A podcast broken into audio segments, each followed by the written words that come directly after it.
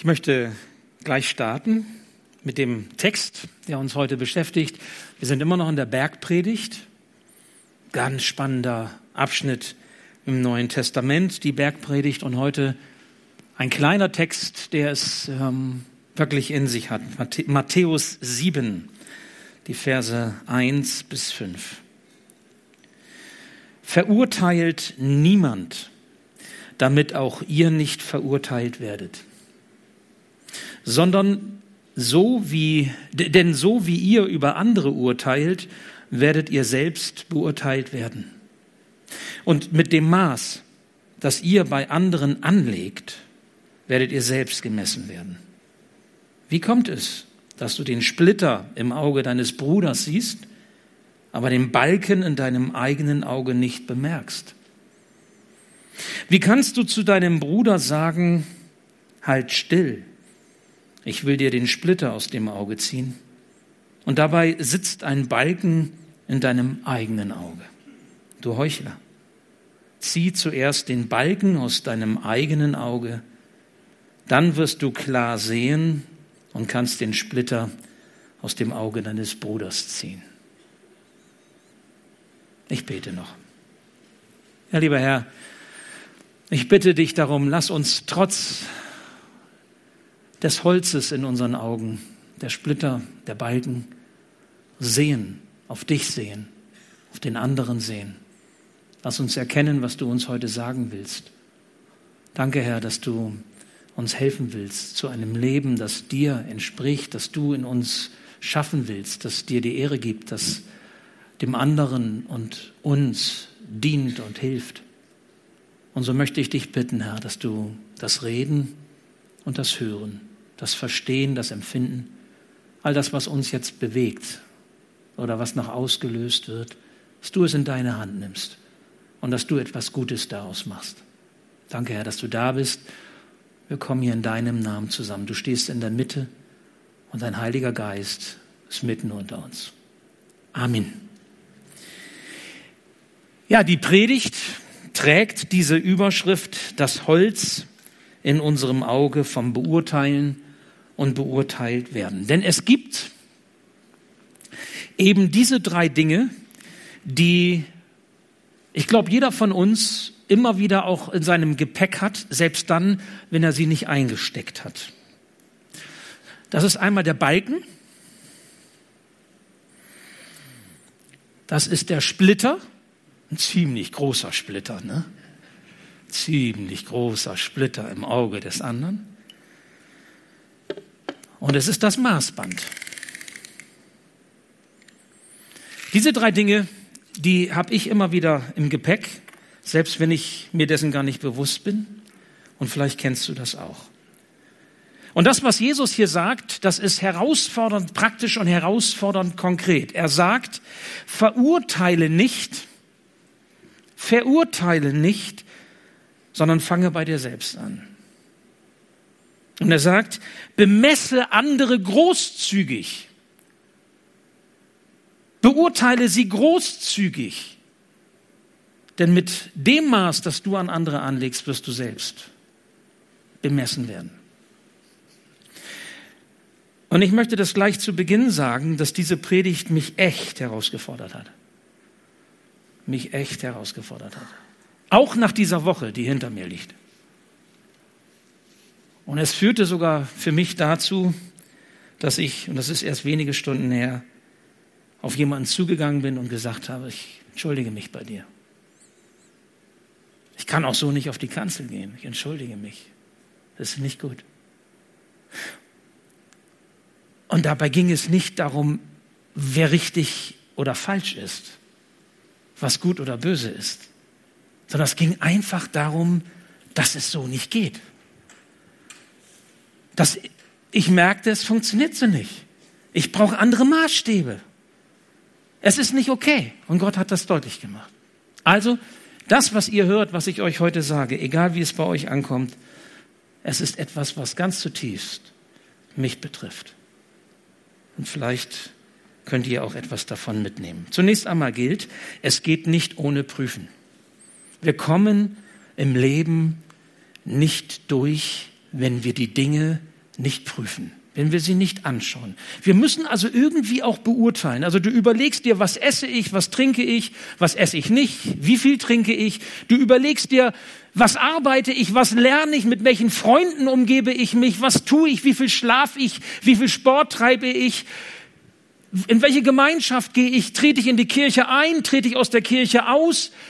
Es sind unendlich viele Entscheidungen, die wir zu treffen haben, die nur funktionieren, weil wir prüfen. Weil wir überlegen, was ist für uns jetzt richtig und gut. Es geht nicht ohne Prüfen. Das mal vorneweg. Ist doch klar, ich meine, prüfe, wer sich ewig bindet. Du suchst dir ja auch deinen Partner aus. Ja? Du überlegst dir, bin ich, äh, oder solltest dir überlegen, wie viele Kinder schaffe ich mir an, in Anführungszeichen schaffe ich mir an, ja? Äh, bin ich der Herausforderung gewachsen und dann, dann, dann hast du die Kinder und dann stellst du fest, bin ich vielleicht doch nicht, aber dann Herr, schenk mir Kraft. Und wie gehst du mit den Kindern um? Wie gehst du mit deinen Eltern um?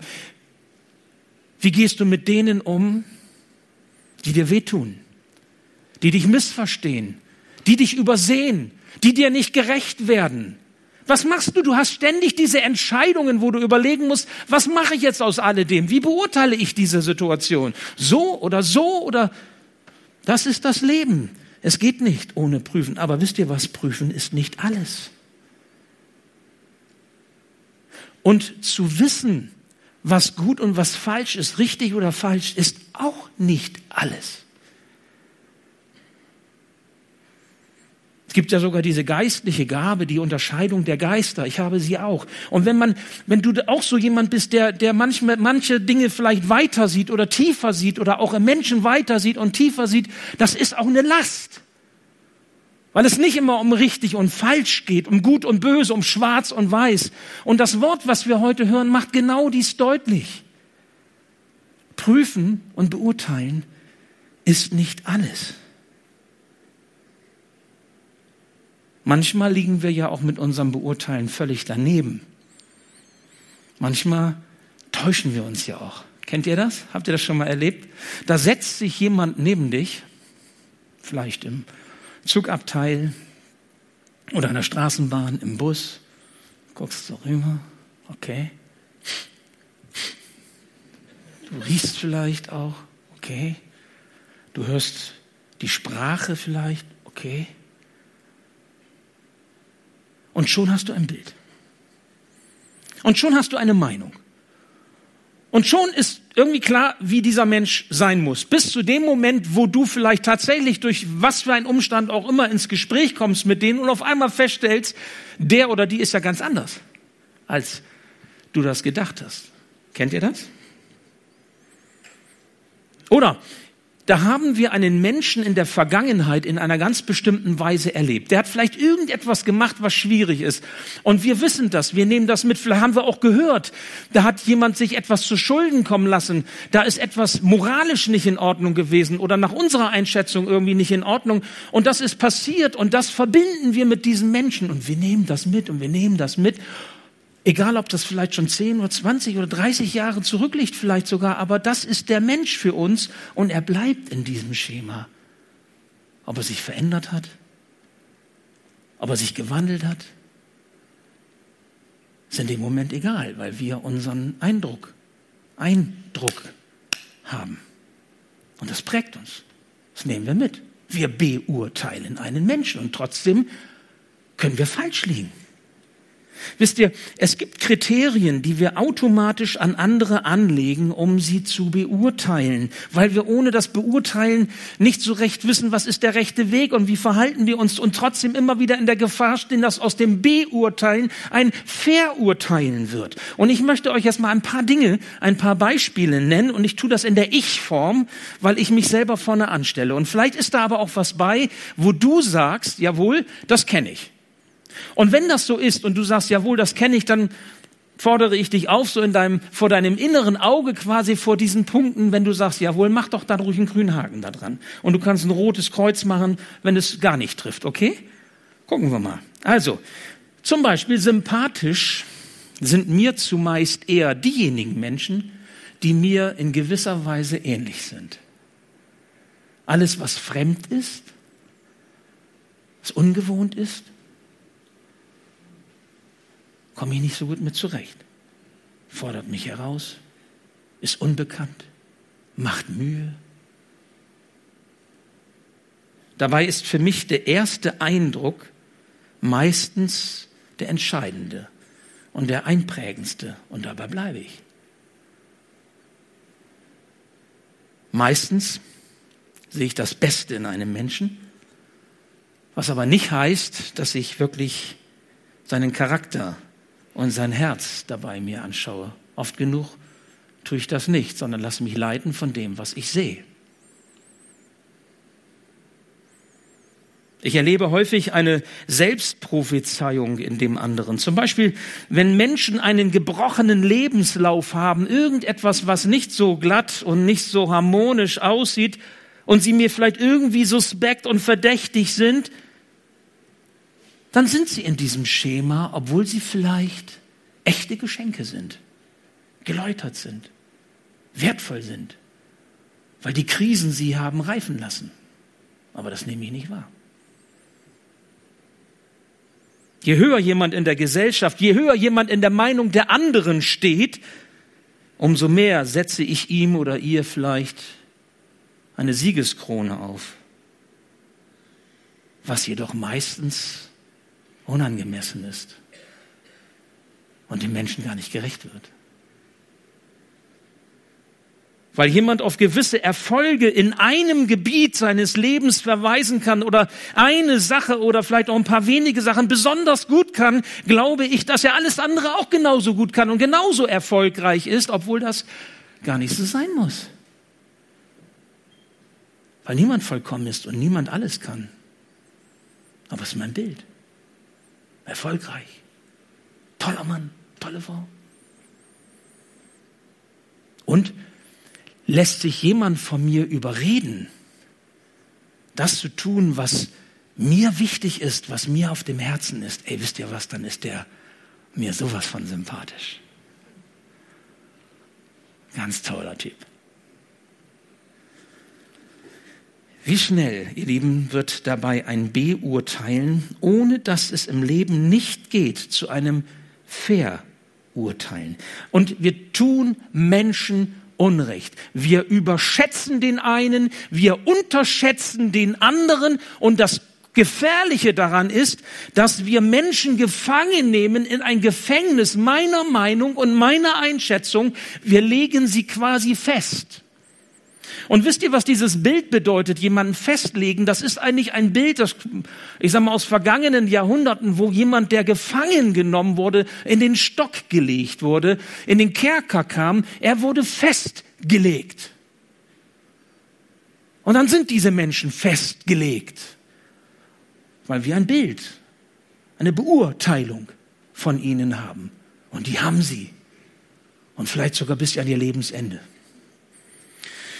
Wisst ihr, man spricht in diesem Zusammenhang und diejenigen unter uns, die seelsorgerlich oder therapeutisch ein bisschen unterwegs sind, äh, kennen diesen Begriff vielleicht. Man spricht in diesem Zusammenhang vom Halo-Effekt.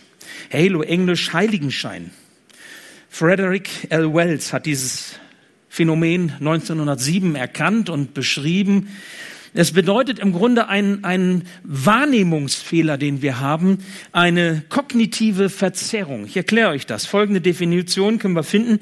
Mit dem Halo-Effekt wird das Phänomen beschrieben, dass eine bestimmte Eigenschaft einer Person, die wahrgenommen wird, auf alle anderen Eigenschaften dieser Person so stark übertragen werden, dass das Gesamtbild völlig verzerrt wird. Oder ich kann auch sagen, dass das Bild, was wir dann von einem Menschen haben, nicht mehr stimmt. Das kann positiv sein, Heiligenschein. Und das kann auch negativ sein. Was ist dann dann? Dornenkrone? Das ist der Halo-Effekt.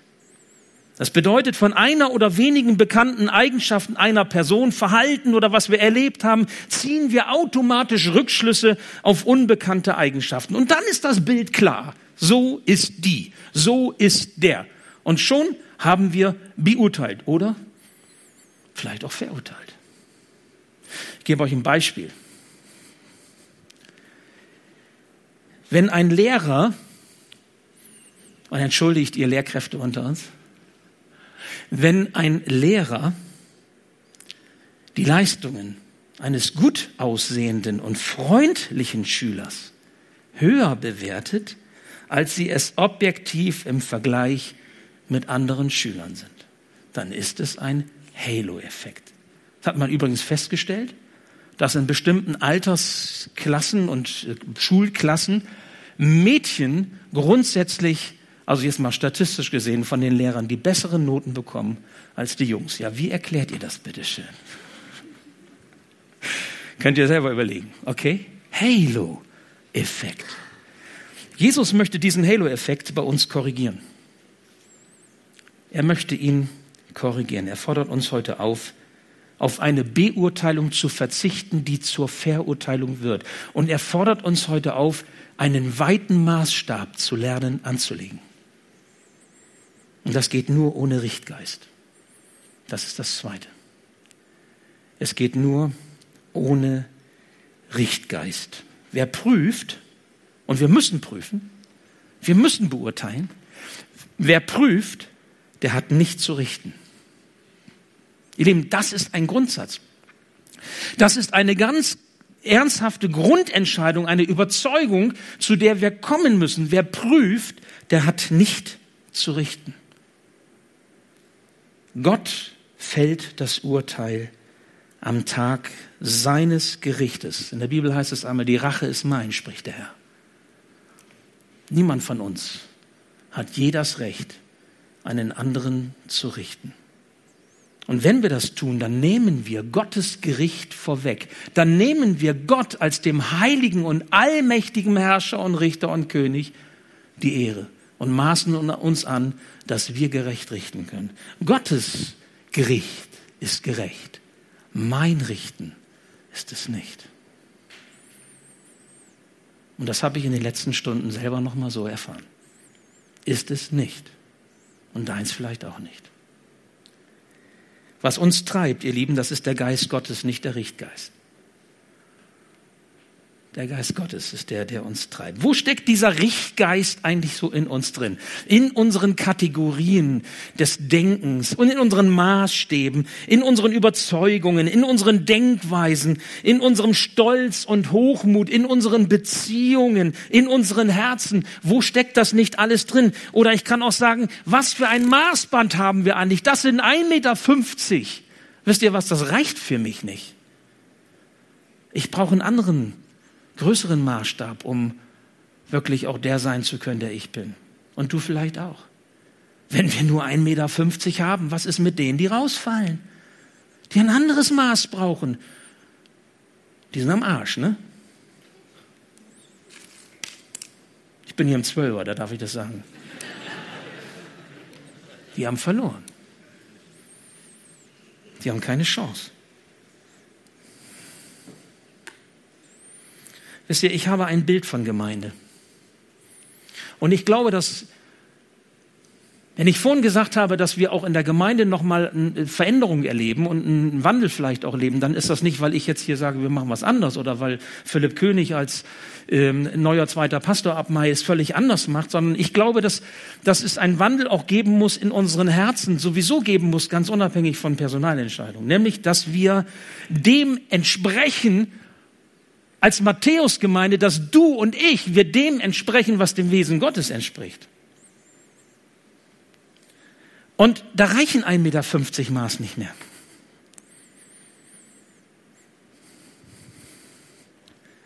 Ich habe ein Bild vor Augen, dass die Gemeinde ein, ein Ort ist, an dem Menschen zusammenkommen, zusammengestellt von Gottes Geist als Familie Gottes. Gott selbst stellt uns hier durch seinen Geist zusammen. Wir suchen uns einander nicht aus. Das ist auch eine Herausforderung, aber so ist es im Leben. Aber er tut das, weil er mit uns etwas vorhat, weil er uns nicht verurteilt und richtet, sondern weil er uns verändern und formen will. Er will uns gestalten. Ich glaube auch, es liegt ein besonderer Segen in der Gemeinschaft. Es gibt auch Heilung in Gemeinschaft. Aber dafür müssen wir eine Gemeinschaftsform leben, die wirklich auch dem Wesen Gottes entspricht und nicht dem Richten und Verurteilen. Die von Barmherzigkeit geprägt ist. Die Gemeinde soll ein Ort sein, wo wir einander trösten und ermutigen. Das heißt auch, du darfst so sein, wie du bist. Du musst nicht perfekt und vollkommen sein. Als Familie Gottes sollte die Gemeinde ein Ort sein, an dem Menschen einander mit Akzeptanz begegnen. Und akzeptieren kannst du nicht, wenn du so ein Ding im Auge hast. Hallo? Oder, oder wenn dein Maßstab, ich sag mal ja, so, genau, ne? Oh, tut mir leid. Achtung voreinander. Respekt. Wie können wir eigentlich den achten, der eine andere Meinung vertritt als wir? Und da geht es mir nochmal, ich will es nochmal sagen, nicht um richtig und falsch. Es geht mir nicht um gut und böse. Ich habe eine Überzeugung. Ihr Lieben, wer mich kennt, weiß das. Ich habe auch keine Hemmung, die ich habe so viel Selbstbewusstsein mir aneignen müssen, auch als als als Leiter, sage ich mal, und, und äh, nicht nur über, über nicht nur in Gemeinde, auch über Gemeinde hinaus. Ich weiß, wofür ich stehe und wofür ich auch mein Leben lassen würde. Aber es geht nicht um gut und böse, es geht nicht um richtig und falsch, sondern es geht auch um diese Maßstäbe, die wir anlegen. Es geht um Barmherzigkeit, Akzeptanz und Wertschätzung auch jemandem gegenüber, der anders denkt und anders meint als ich. Das ist die Herausforderung. Vielleicht sogar im Blick auf das, was wir die letzte Woche erlebt haben. Die einen schreien und sagen super und die anderen sagen vielleicht nee.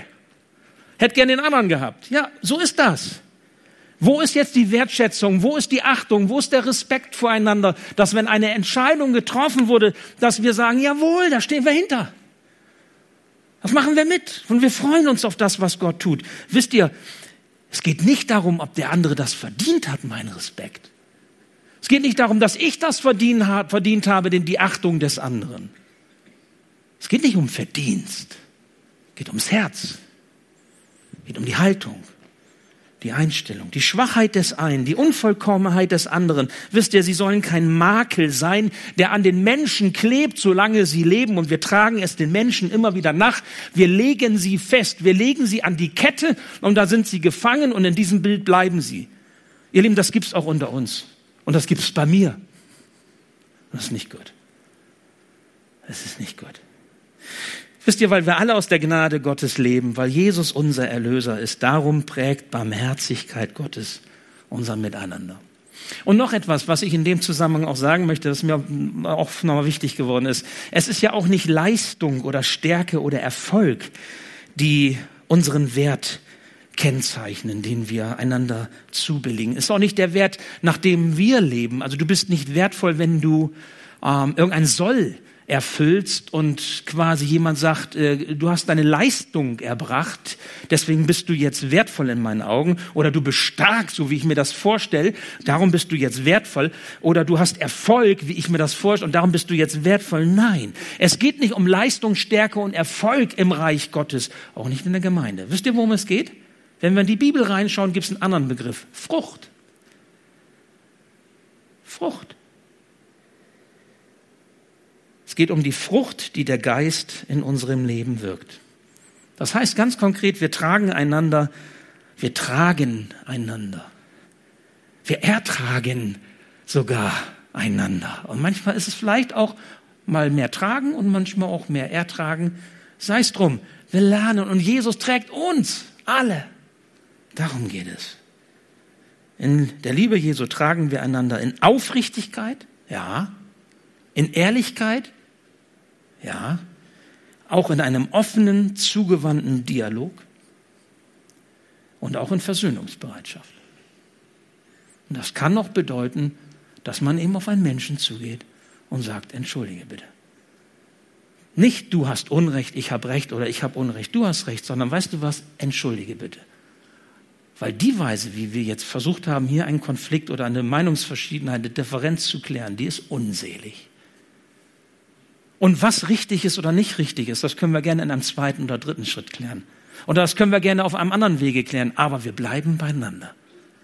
Und wir leben so miteinander, wie es dem Wesen Gottes entspricht und wie er es möchte. Wisst ihr, auf diese Weise werden keine ähm, Dinge zugedeckelt auf, auf ungute Weise. Es werden nicht irgendwie Differenzen ignoriert oder äh, sie können in Liebe ausgeräumt werden. Es können äh, bevor sich etwas so ein Konflikt auswächst, kann man auch auf Dinge zugehen. Und selbst Verletzungen, die wir einander zugefügt haben sollten, die können in der Gegenwart Gottes heilen, wenn wir diesen Weg gehen.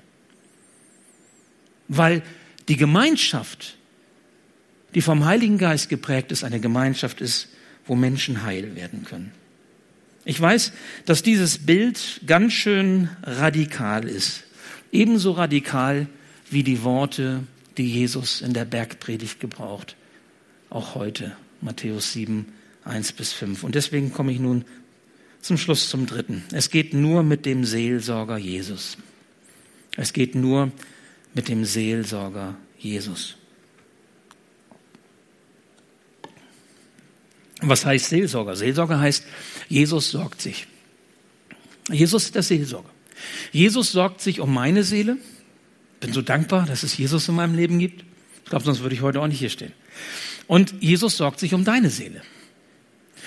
Und wenn zwei Menschen miteinander unterwegs sind oder zwei Menschen miteinander zu tun haben, das fängt schon in der engsten Gemeinschaft von, von Ehe an, von Freundschaft, von, von Familie, dann steht zwischen den beiden Jesus. Er verbindet die beiden. Und er steht da nicht irgendwie als äh, Schiedsrichter mit einer Pfeife, sondern er steht da als Seelsorger. Er sorgt sich um die Menschen. Weißt du, er ermutigt uns, wenn er uns zur Seite steht. Er heilt uns, wenn er neben uns steht und seine Finger auf die Wunden unseres Lebens legt. Er hat sogar die Macht, den Splitter im Auge des anderen zu entfernen, der uns so nervt, weil er so weit rausguckt, ja? Sieht er das denn gar nicht? Und er kann sogar den Balken entfernen, den wir nicht wahrnehmen, der aus unserem Auge rausguckt. Er kann das und er will das. Und was ich das Stärkste finde, dass er unendlich barmherzig ist. Noch viel mehr als diese 1,50 Meter hier und sein Maßstab so riesen, riesengroß ist. Da komme ich gleich nochmal drauf. Wisst ihr, ich frage mich, wenn das wirklich stimmt und wir das glauben, ich weiß nicht, ob du das glaubst, aber wenn du dich darauf einlassen kannst, frage ich mich, warum sollten wir dann überhaupt noch andere Menschen in der Weise beurteilen, dass wir ins Richten hineinkommen? Das haben wir doch eigentlich gar nicht mehr nötig. Das brauchen wir doch eigentlich gar nicht, oder? Ich meine, weil Jesus dich liebt, so wie du bist.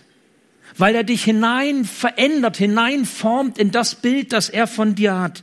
Darum brauchst du dich doch gar nicht über den anderen erhöhen, um dich besser zu fühlen und den anderen zu erniedrigen. Das hast du doch gar nicht mehr nötig. Warum? Du bist doch geliebt, du bist wertgeschätzt, du bist angenommen von Gott selbst. Gott hat dir unendlich viel gegeben, was sich entfalten darf. Egal, was Menschen von dir denken. Du brauchst dich nicht aufspielen und den anderen an Ketten legen, nur damit du etwas bist oder meinst zu sein, deinen Wert aufzupolieren. Das hast du gar nicht nötig. Weil er deinem Leben einen unschätzbaren, ewigen Wert gibt. Darum brauchst du nicht mehr unsicher sein, was du wert bist. Du brauchst dich auch nicht abhängig machen von der Beurteilung anderer. Du kannst eigenständig sein und trotzdem in einer Beziehung stehen. Also in der Beziehung bleiben, auch wenn es schwer ist, weil du weißt, mein Wert hängt nicht davon ab, wie die anderen mich finden, ob sie mir zustimmen, wie sie mir sehen, mich sehen, sondern du gehst deinen Weg, weil du weißt, Jesus, mein Seelsorger, ist da. Du kannst zu einem Ja in deinem Leben kommen, weil Gottes großes Ja über deinem Leben steht. Er hat Ja zu dir gesagt. Du bist getauft. Er hat gesagt, du bist mein Kind, meine Tochter, mein Sohn. Und ich werde dich nie verlassen, alle Tage bis an der Weltende. Ich bin immer bei dir. Nichts wird dich aus meiner Hand reißen, sagt Jesus in Johannes 10. Also, Vielleicht findest du dich an der einen oder anderen Stelle wieder. Ich werde jetzt gleich noch mal ein paar Beispiele nennen, wo Jesus dir mit seiner Liebe begegnen oder dich verändern oder dich heilen möchte. Und lass dich mal einfach so drauf ein. Vielleicht ist das eine oder andere dabei, wo du sagst, jawohl. Ich denke an einen jungen Mann, der in seiner Geschichte, in seiner Ursprungsfamilie so geprägt worden ist, dass er total verunsichert ist. Er hat nicht zu sich selbst gefunden. Er weiß vielleicht auch nicht, was seine Stärken wirklich sind. Und er sagt, bevor der andere mich scheiße findet, finde ich ihn lieber scheiße. Entschuldigt diese, ich bin im 12 Uhr Gottesdienst. Ne?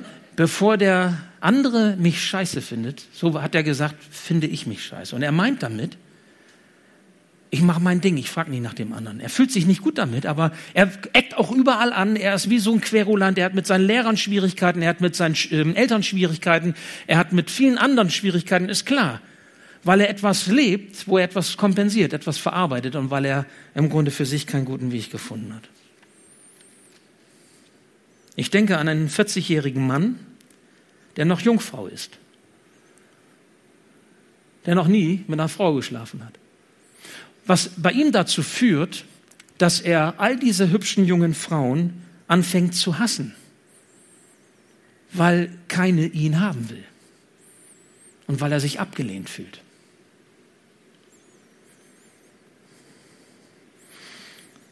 Oder da ist der, der neidisch auf den beruflichen Erfolg seines Kollegen, Kollegens ist in der Firma, neidisch und zum Schutz seines eigenen Egos sich festlegt und sagt, der hat sich nur hochgeschleimt.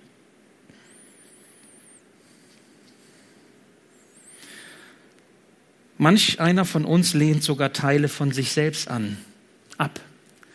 Dinge, die zu ihm dazugehören, unterdrückt sie, schiebt sie vielleicht so aus seinem Bewusstsein in einen Schattenbereich, so ich sage mal ins Unterbewusste. Und dann kommt auf einmal jemand, der dieselben Eigenschaften hat, der dieselben Punkte hat, steht da auf einmal vor ihm und steht wie ein Spiegel vor ihm und auf einmal sieht er genau diese Eigenschaften, die er bei sich nicht zulässt, die er eigentlich nicht, nicht haben will und er reagiert aggressiv auf den anderen. Eigentlich reagiert er auf sich selbst aggressiv, aber es ist ihm vielleicht gar nicht bewusst.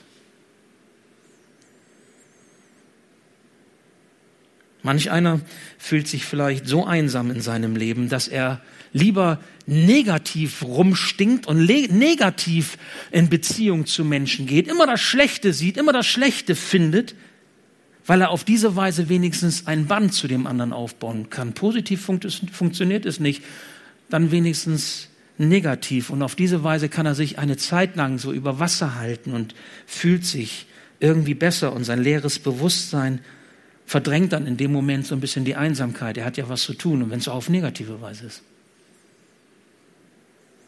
Oder auch die, die zu viel von den Mitmenschen erwarten, die zu viel Ansprüche stellen, vielleicht sogar an sich selber und versuchen, denen gerecht zu werden und sich überschlagen, wie so ein Hamsterrad laufen und auch an andere diese Erwartungen haben, ständig enttäuscht und frustriert werden und letztendlich darüber hart und bitter werden. Wisst ihr, Jesus kennt alle diese Mechanismen und vielleicht hast du noch viel mehr drauf. Diese Mechanismen, die in unseren Herzen sind und er wird mit unserem Holz fertig. Er schafft das. Er kann so ein, so ein Splitter kann er lösen und herausholen und jetzt müsste ich das irgendwie, aber das kriege ich nicht hin. Ja, er kann das. Er, er, ja, und was das Größte für mich ist tatsächlich, ich will es nochmal sagen, er hat das richtige Maßband im Gepäck. Und zwar das Maßband, das uns Luft zum Atmen lässt, nicht einengt, das uns auch Freiraum zur Entwicklung gibt und nicht irgendwie in die Enge führt. Und ich möchte euch nun zum Schluss, ihr werdet es jetzt hier auf der Leinwand sehen, fünf Schritte zeigen, die ich versuche in meinem Leben anzuwenden, mehr oder weniger erfolgreich, weil ich an meine Grenzen oft genug stoße, aber fünf Schritte, die ich euch mitgeben möchte, an die ich mich selber versuche zu halten, gerade in all den zwischenmenschlichen Herausforderungen, die ich natürlich genauso erlebe wie ihr. Und die haben mir geholfen, auf einem guten Wege zu bleiben und ich sage mal in die Freiheit geführt zu werden und nicht in die Enge. Der erste Schritt erkenne, erkenne, wenn du in Gefahr stehst, zu verurteilen. Wir müssen alle beurteilen.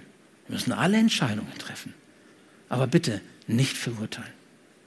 Und schon gar nicht ins Richten, negative Richten hineinkommen. Wenn ich das wahrnehme, oh hoppla, hier passiert etwas.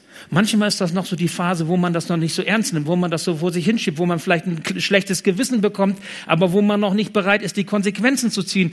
Und dann passiert es vielleicht so, wie ich das erlebt habe, dass Gott dich anspricht auf einmal, zack, senkrecht von oben. Du hast recht und trotzdem spricht er dich an und sagt, nein, mein Lieber, so nicht. Das machst du anders. Erkenne, wenn du in Gefahr stehst zu verurteilen. Das zweite, bitte Gott, dir die Erkenntnis zu schenken, warum du verurteilst. Ich meine, wenn du einen Menschen verurteilst, dann sagt das etwas über dich. Wenn du mit Fingern auf anderen zeigst, dann sagt das etwas über dich. Kennt das, ne? Zeigst mit dem Finger auf und dann zeigen drei oder, ja, Finger auf dich. Was sagt das über dich? Was für ein Problem hast du eigentlich? Ich habe euch einige Beispiele genannt. Was für ein Problem habe ich eigentlich? Und das meine ich auch nicht wertend. Du darfst auch berechtigt mit deinem Problem da sein. Und dein Problem ist auch etwas, was heil werden soll. Aber das ist nicht das Problem des anderen, an dem du dich gerade abarbeitest. Ob das dein Ehemann, deine Ehefrau, deine Kinder oder wer auch immer ist. Ein Gemeindeglied oder der Pastor oder, oder Mitarbeiter oder dein Arbeitskollege. Die haben das nicht verdient. Deine Verurteilung. Das dritte, erinnere dich daran, wie sehr dir und der Gemeinschaft dieses Verhalten schadet. Das heißt, verurteilen und richten kann nur schaden. Die Rache ist mein, spricht der Herr. Und Gottes Gericht ist gerecht. Und lasst uns das bei ihm belassen. Wir sollen nicht richten, wir sollen lieben.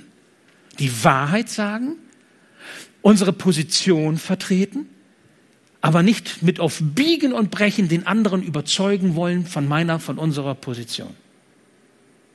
Das können wir nicht. Das gelingt übrigens auch noch nicht mal in der Ehe oder in der Familie. Da haben wir das Übungsfeld oder in, unter Freundschaft. Das vierte, lege negative Gedanken über den anderen bei Jesus am Kreuz ab.